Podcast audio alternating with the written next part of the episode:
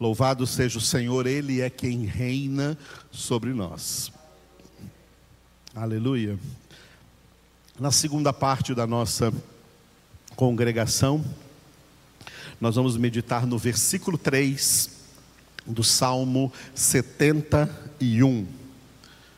Salmo 71, versículo de número 3.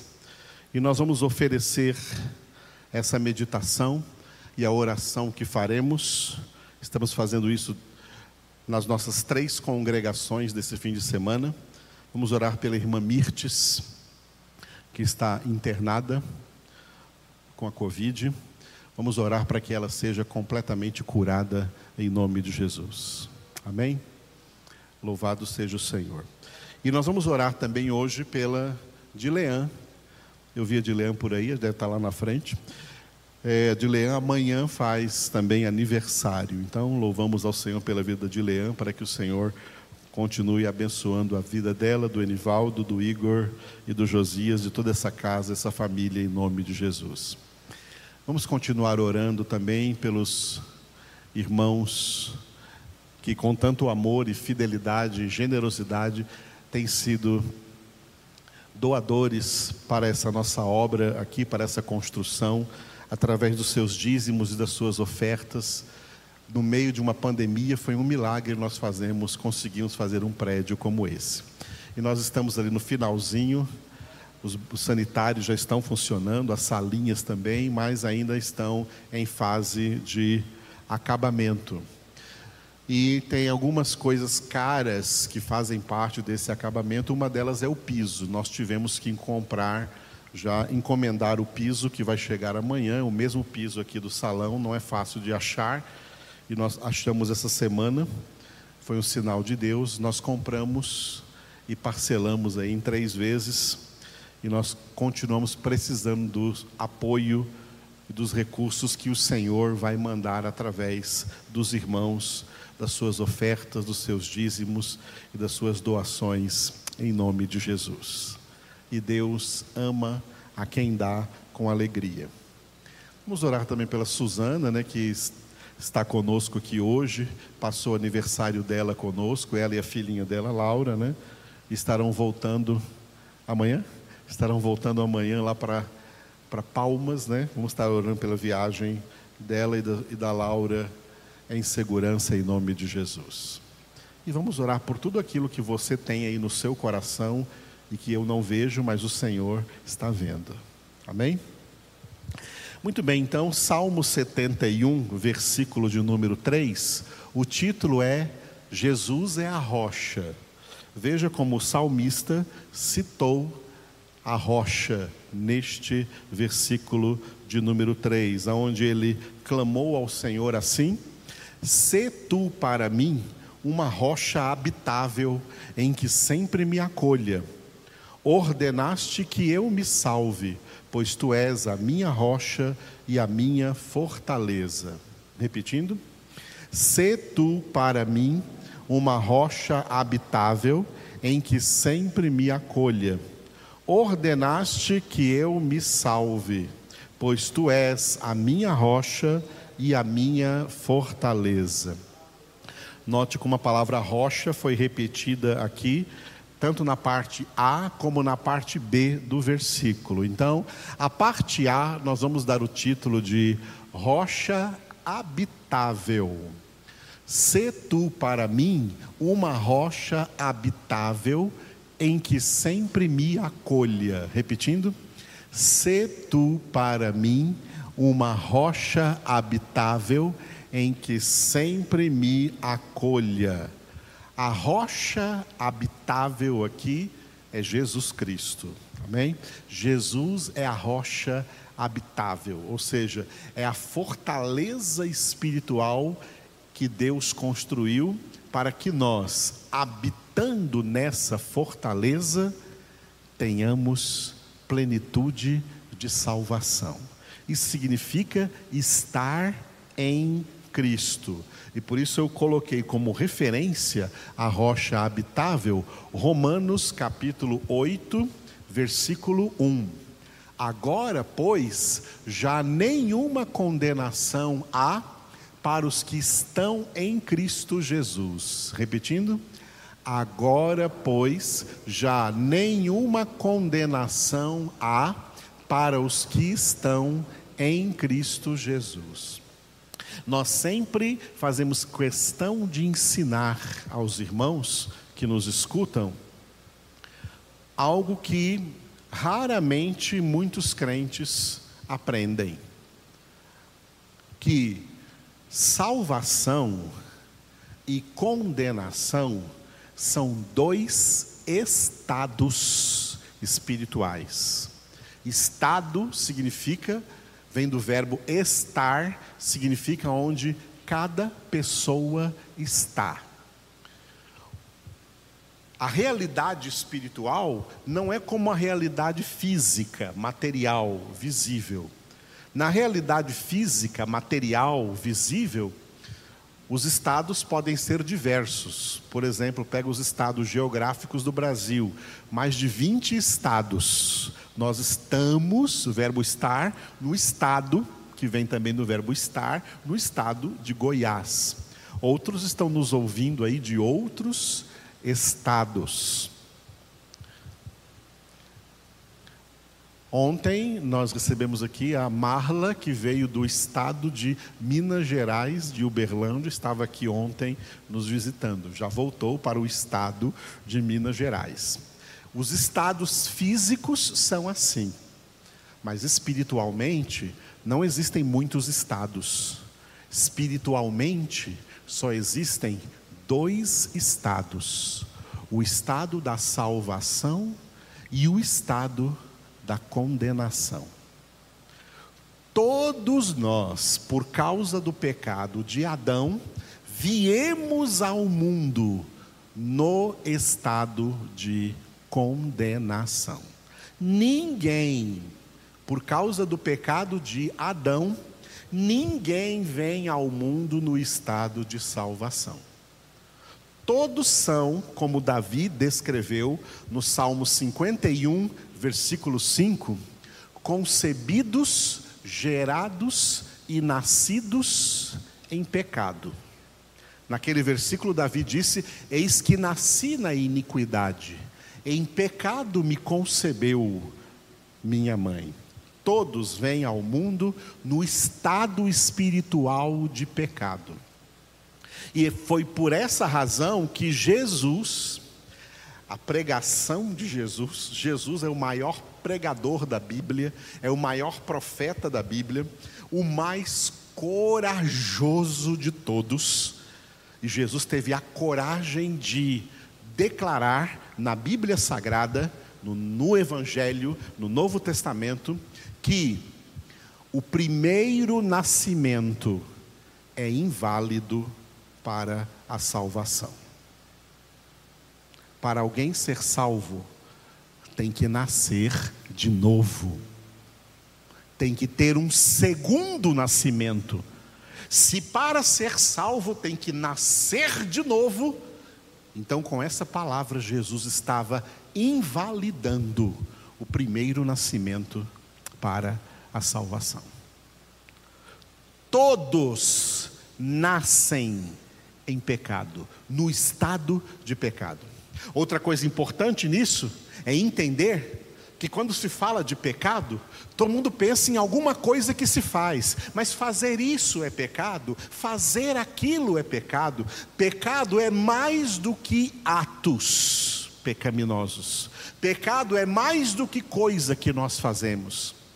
Pecado é a condição espiritual em que todos nascem no estado de condenação, mesmo sem ter cometido nada, sem ter feito na prática algum ato pecaminoso, já é pecador desde a concepção. Concebidos, gerados e nascidos em pecado. O que acontece na obra da salvação? A obra da salvação começa pela conversão. Na conversão, o próprio Deus liberta esse pecador que ele converte do estado de condenação e o transporta para o outro estado, para o estado de salvação. São os únicos dois estados espirituais: estado ou a pessoa está no estado de condenação, porque foi assim que ela veio ao mundo, ou ela está no estado de salvação, porque Deus a alcançou lá no estado de condenação, a libertou desse estado de condenação, tirou desse estado de condenação e transportou essa pessoa para o estado de salvação. Foi isso que Paulo escreveu em Colossenses capítulo 1, versículo 13. Ele, Deus, nos libertou do império das trevas e nos transportou para o reino do Filho do seu amor, em quem temos a redenção, a remissão dos pecados. Colossenses 1, 13 e 14. Tirou de um estado e nos levou para outro estado. A conversão é o que Jesus chamou de novo nascimento. Quando ele disse para o sacerdote Nicodemos quem não nascer de novo não pode ver o reino dos céus. Porque o que nasceu da carne é carne, o que nasceu do espírito é espírito. A conversão é nascimento espiritual. A carne é nascimento natural. Pelo nascimento natural, todos vêm ao mundo em estado de pecado mas pela conversão somos nascidos espiritualmente em Cristo Jesus por obra do Espírito Santo. Deus nos tira do mundo espiritualmente falando, das escravidões do mundo e nos coloca dentro desta rocha habitável que é Cristo nós habitamos em Cristo. Isso significa estar em Cristo e por isso já nenhuma condenação há para os que estão, por isso eu grifei ali, estão em Cristo, estão dentro de Cristo Jesus. Jesus é a nossa rocha habitável. Por isso o salmista orou: Se tu para mim uma rocha habitável em que sempre me acolha. E na parte B do versículo 3 do Salmo 71, o título é Rocha e Fortaleza. Ordenaste que eu me salve, pois tu és a minha rocha e a minha fortaleza. Repetindo ordenaste que eu me salve, pois tu és a minha rocha e a minha fortaleza. Aleluia. Primeiro eu quero falar desse verbo ordenar. Olha como esse verbo ordenar está aí neste versículo. O salmista está dizendo, orando, reconhecendo em oração diante de Deus: Senhor, meu Deus, tu ordenaste que eu me salve. Sabe o que isso significa? Ninguém é salvo por escolha própria, por escolha pessoal. A salvação não é uma opção para o povo à disposição para quem quiser escolher. A salvação é para quem Deus prévia e antecipadamente já ordenou. Por isso que Paulo escreveu em Efésios 1, 4, que a salvação é para aqueles que Deus escolheu em Cristo antes da fundação do mundo para serem santos e irrepreensíveis diante dele. Deus ordenou, somos salvos porque Deus ordenou esta salvação. Então, os salvos são aqueles aos quais Deus, antes de começar a criar a humanidade, ordenou a salvação. E todos aqueles que o próprio Deus ordenou que fossem salvos, serão salvos. É o próprio Deus quem age nesse sentido para alcançar essas pessoas aonde quer que elas estejam, lá no estado de condenação, lá no império das trevas. O Senhor sabe e planejou como alcançá-las e libertá-las do estado de condenação e transportá-las para o estado de salvação, porque Ele é quem ordenou. O salmista lá no Antigo Testamento está reconhecendo isso. Tu ordenaste que eu me salve. Por quê? Porque tu és a minha rocha e a minha fortaleza.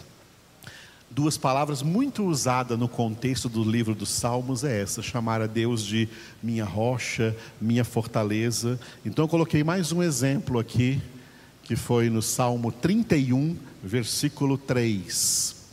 Porque Tu és a minha rocha e a minha fortaleza. Por causa do teu nome, tu me conduzirás e me guiarás. Todos. Porque tu és a minha rocha e a minha fortaleza. Por causa do teu nome, tu me conduzirás e me guiarás. Aleluia.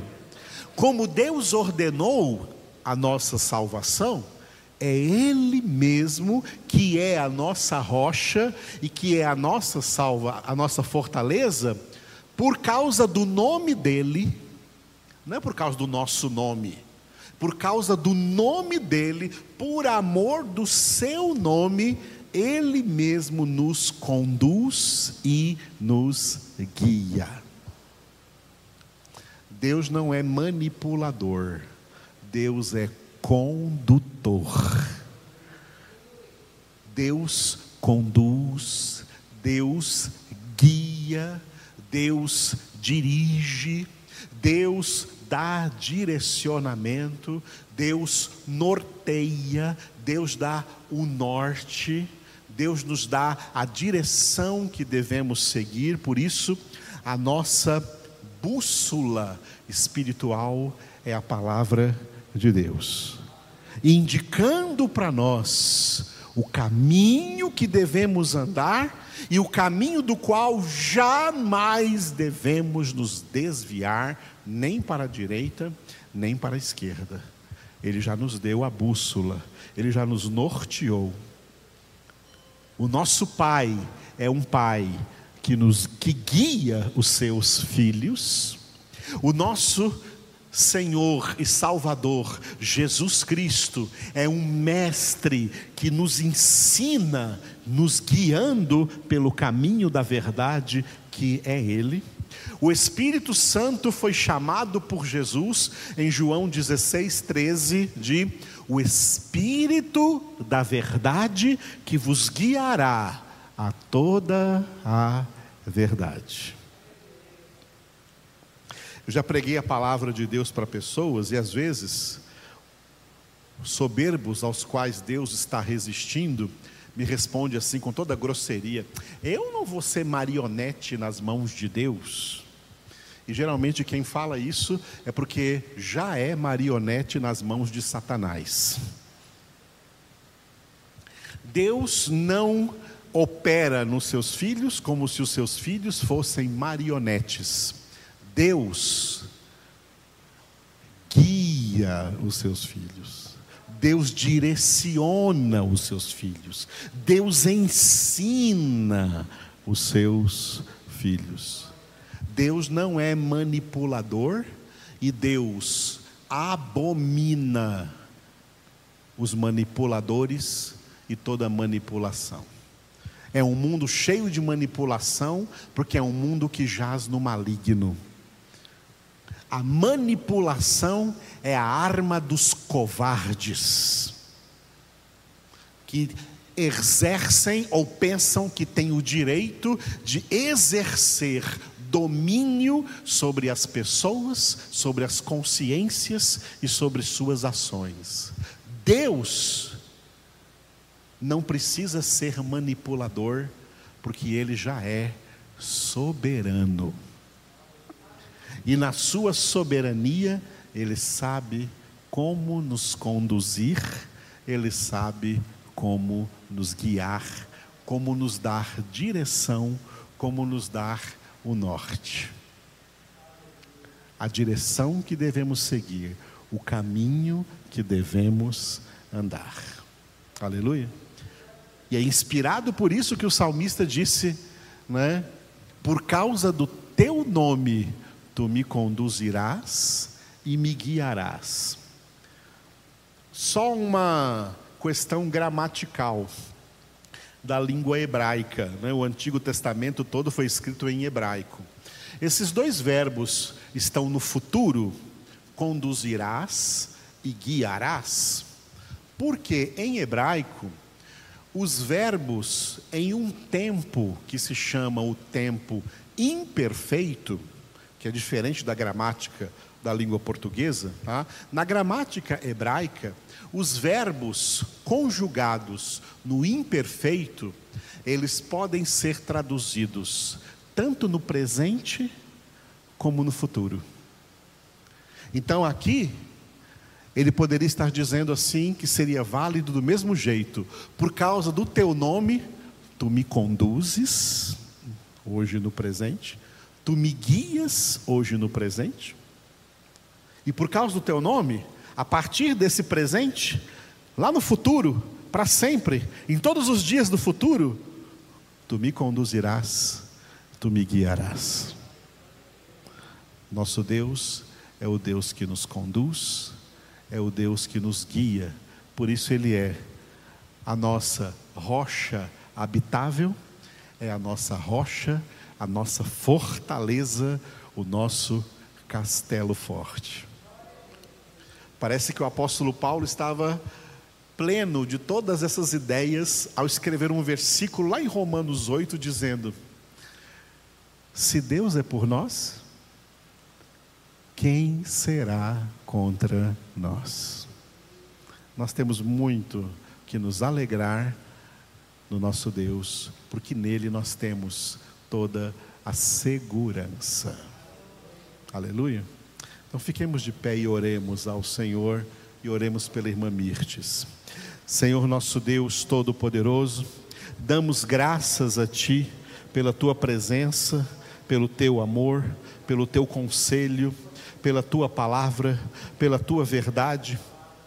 Obrigado por falar aos nossos corações, por nos ensinar coisas tão tremendas na Tua palavra Obrigado por dirigir, conduzir, guiar as nossas vidas no caminho, na verdade e na vida que é o Senhor Jesus.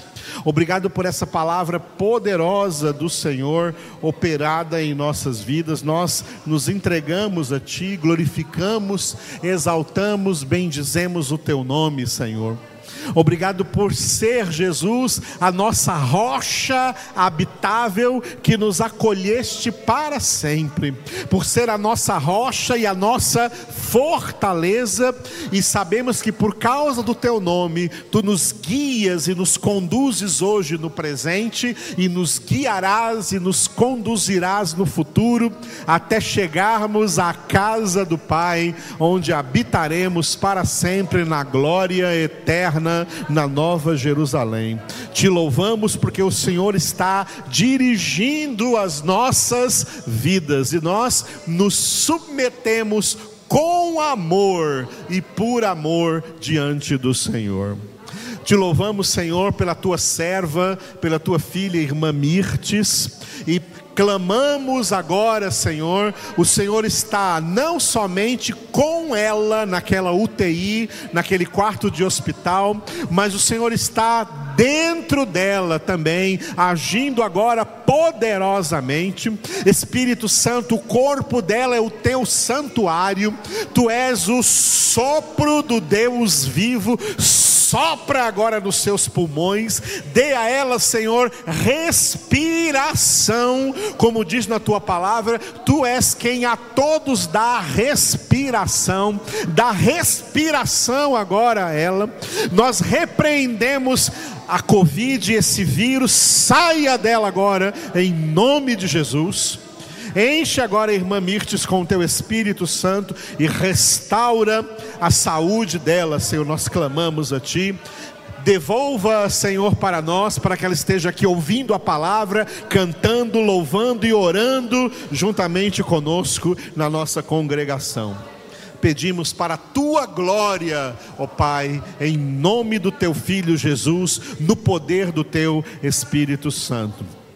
Oramos pela Dilean, que amanhã completa mais um ano de vida. Abençoa, Senhor, a vida da Dilean, a vida do seu esposo Enivaldo, dos seus filhos Igor e Josias, toda essa casa, toda essa família. Proteja-os, guarda-os, prospera-os, abre todas as portas para eles, ó Deus, e que a Dilean seja uma esposa sábia e uma mãe sábia dentro dessa casa. Colocamos a Dilean na tua presença, ó Deus em nome de Jesus.